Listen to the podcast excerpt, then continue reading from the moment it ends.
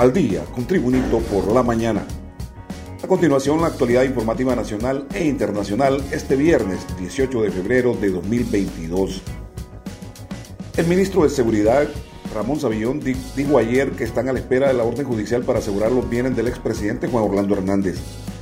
El funcionario expuso que la policía ya cumplió con la captura y que ahora la extradición como el decomiso de los bienes del exgobernante depende de las instancias judiciales.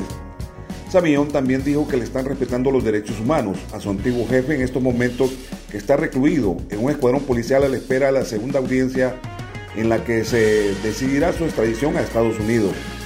La detención fue exitosa, pero ahora el juez está sustanciando el proceso porque lleva algunos requisitos y él decidirá lo que sigue, declaró el ministro de Seguridad Ramón Savillón.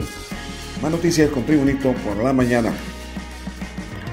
El diputado del Partido Nacional, Antonio Rivera Callejas, aseveró que el proyecto de ley enviado por el Poder Ejecutivo al Congreso Nacional bajo el título de supresión de exoneraciones en su paquetazo que busca grabar las remesas. Ese proyecto, supresión de exoneraciones, es para aumentar de 7% al 15% el cobro del impuesto sobre ventas a las tarjetas de crédito y débito y además a las remesas que envían los miles de hondureños en el exterior, aseveró Rivera Callejas. Pero hoy, acotó, los del partido de gobierno y su alianza están con el agua al cuello y andan buscando este paquetazo que incluye que toda operación de tarjeta de crédito y débito que se haga será con 8% más como impuesto sobre ventas. Más noticias con Tribunito por la mañana. Un diagnóstico de la Secretaría de Educación indica que a nivel nacional 12.000 centros educativos carecen de las condiciones sanitarias para un retorno seguro a clases semipresenciales durante el año lectivo 2022. El Foro Nacional de Convergencia FONAC anunció que acompañará a la Secretaría de Educación en el proceso de veeduría social relacionado al proceso de reconstrucción de instituciones de enseñanza del país, así como mejoras en infraestructura previo al regreso a las aulas. El director de infraestructura escolar de la Secretaría de Educación, Juan Carlos Cuello, explicó que la situación de las finanzas es dramática y estrecha, ya que Educación solamente cuenta con 658 mil empiras de fondos nacionales para infraestructura educativa, lo cual resulta ínfimo si se considera que hay más de 12 mil centros educativos que no tienen en la actualidad ninguna condición para el retorno seguro de los estudiantes. Continuamos con las noticias en Tribunito por la mañana. La instrucción que tenemos de la presidenta Xiomara Castro es que toda solicitud de extradición que llegue se procesará, no se chineará y tampoco se esconderá, manifestó el expresidente José Manuel Zelaya Rosales, ahora asesor personal de la presidenta. Zelaya dialogó ampliamente de varios temas con la prensa, donde anunció que en los próximos días la presidenta Xiomara Castro dará un informe sobre el primer mes de gestión frente al Poder Ejecutivo, porque son tantas las demandas que existen en el país que obligan a la mandataria a pedir a sus secretarios de Estado que rindan cuentas de lo que han encontrado. Respecto a las iniciativas que se promueven en el Congreso Nacional, como la ley de empleo, impuestos sobre ventas, entre otras, Zelaya dijo que los diputados tienen la facultad de presentar lo que ellos quieran y no se puede limitar ese derecho constitucional y que lo que se aprueba contará con la participación de todos los partidos representados en el Congreso Nacional. Más noticias en Tribunito por la mañana.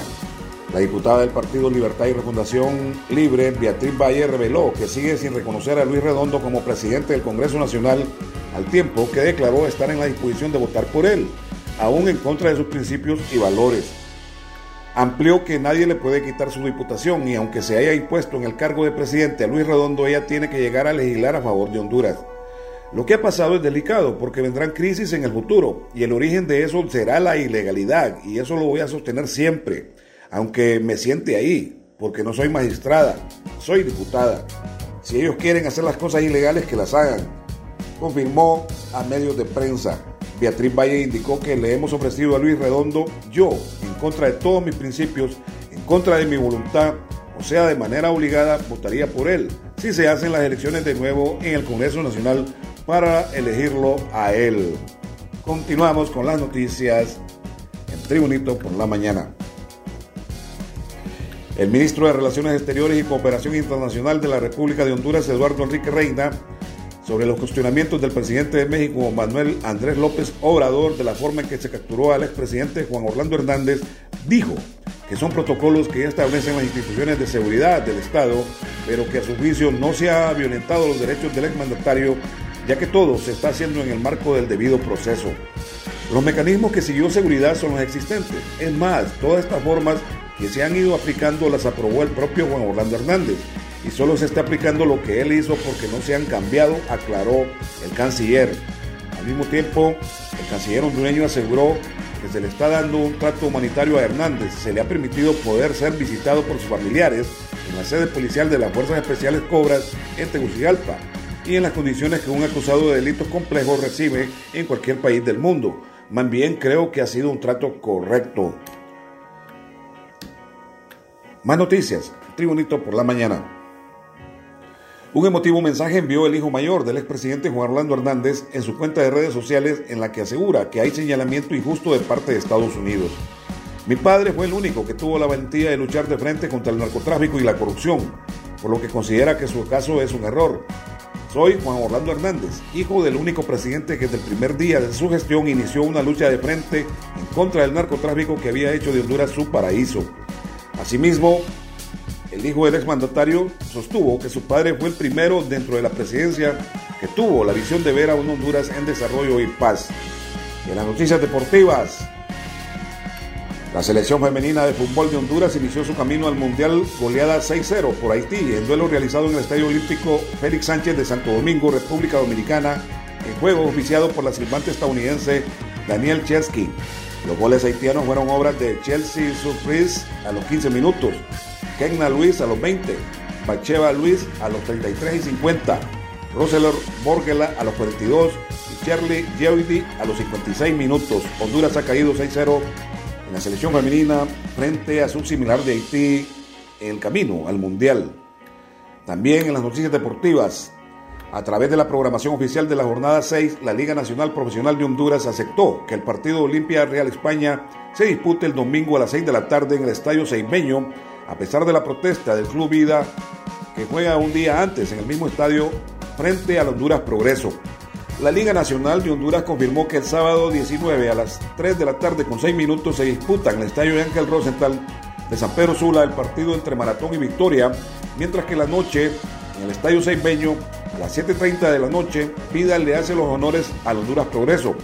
El domingo 20 en el estadio Francisco Martínez Durón de Tocuar, la Real Sociedad espera el Platense mientras en el estadio Marcelo Tinoco de Danlí, el Motagua visita a las 4 de la tarde a los Lobos de la Universidad Pedagógica Nacional Francisco Morazán. Se cierra la sexta fecha el mismo domingo 20 de febrero a las 5 de la tarde en el Estadio Seimeño, cuando el Olimpia se enfrenta al Real España para dirimir el clásico de la jornada. Y este ha sido el boletín de noticias de Tribunito por la mañana de este viernes 18 de febrero de 2022. Gracias por tu atención. Tribunito por la mañana te invita a estar atento a su próximo boletín informativo.